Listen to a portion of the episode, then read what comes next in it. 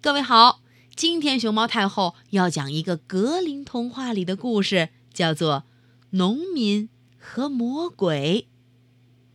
关注微信公众号“毛妈故事屋”和荔枝电台“熊猫太后摆故事”，都可以收听到熊猫太后讲的故事。从前，有一个聪明而又狡猾的农民。他搞的恶作剧，人们总是津津乐道。其中最精彩的故事是讲他怎样战胜魔鬼，怎样愚弄魔鬼的。一天，农民耕完地，准备回家去的时候，天色已经晚了。突然，他看见自己的地头中间有一堆燃烧着的煤，便万分惊讶地走过去。他看见烧红的煤炭上坐着一个黑色的小魔鬼。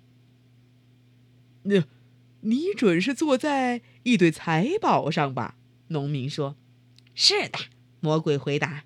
是坐在一堆财宝上，其中的金子银子比你平生见过的还要多嘞。这财宝在我的田地里，应该属于我。农民说。呃，是你的，魔鬼回答。只要你把这块地往后两年的收成的一半，嗯，只要一半，给我，我有足够的钱，但我想要买土地里的果实。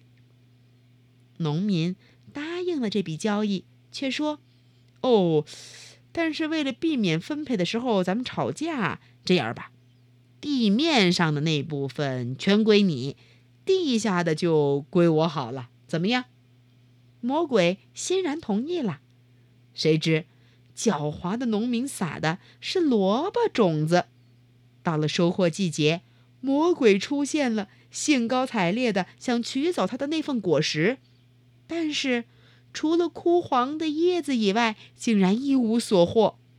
农民呢？却高高兴兴的在地里头挖萝卜。哦，这次算你，嗯，你占了便宜。魔鬼说：“下次这样可不行，地面上长的将来归你，我我要地下的。”呃，这么分配也行呢。农民说。但到了播种的时候，他不再种萝卜，而是种了小麦。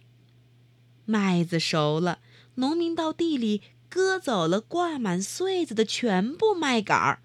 魔鬼来的时候，除了光秃秃的鱼茎，一无所获。他气冲冲地钻到岩缝里去了。